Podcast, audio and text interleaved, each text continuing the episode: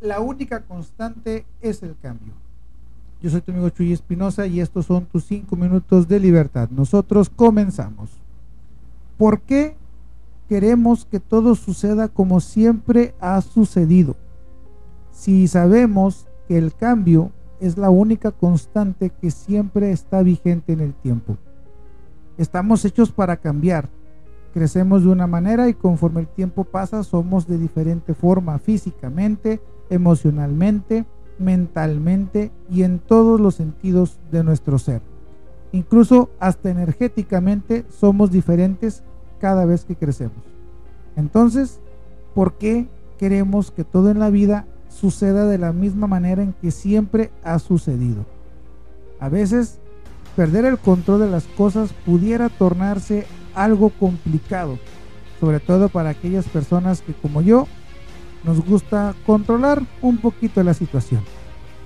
Sin embargo, cuando aprendemos a disfrutar de esos pequeños, digamos, contratiempos que hacen que las cosas sean diferentes a lo cotidiano, esos contratiempos que a veces aparecen y que nos hacen pensar quizás que no tenemos el control de las cosas, lo cual nos da miedo y posteriormente nos hace enojar, enfadar, entristecer, dependiendo del ánimo que tengamos. El caso es que tener esa sensación de que no sabemos lo que está pasando nos produce un gran temor.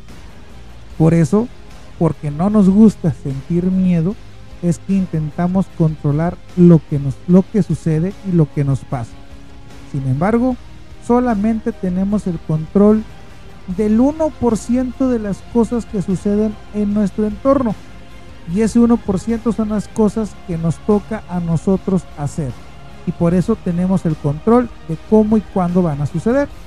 Sin embargo, el otro 99% de las cosas depende del ambiente, dependen de alguien más, dependen, no lo sé, quizás de que, que salga el sol o no salga el sol, el caso es que no está en nuestras manos ese 99% de las cosas que a diario suceden en nuestra vida.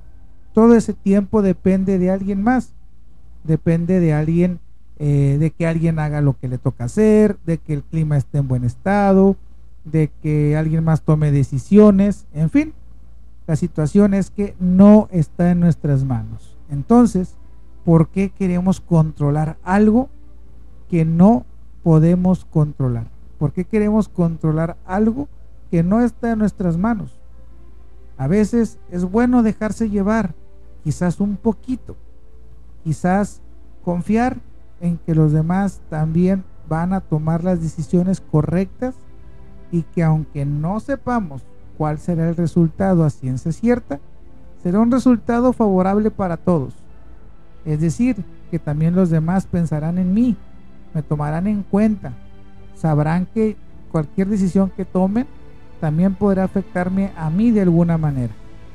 Entonces, si puedo confiar en que los demás también saben de mi existencia y saben de qué manera me afectan sus decisiones, confiemos, confiemos en que las cosas se tomarán pensando también en nosotros.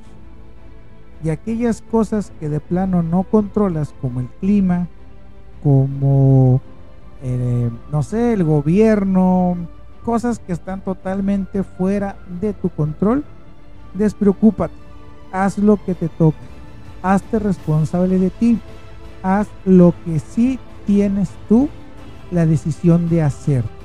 Enfócate en eso y verás cómo todo, de alguna manera inexplicable, toma rumbo y poco a poco se irá perdiendo el miedo que te da el no tener el control de las cosas. Nosotros nos vemos el día de mañana y recuerda seguir dándote tus 5 minutos de libertad.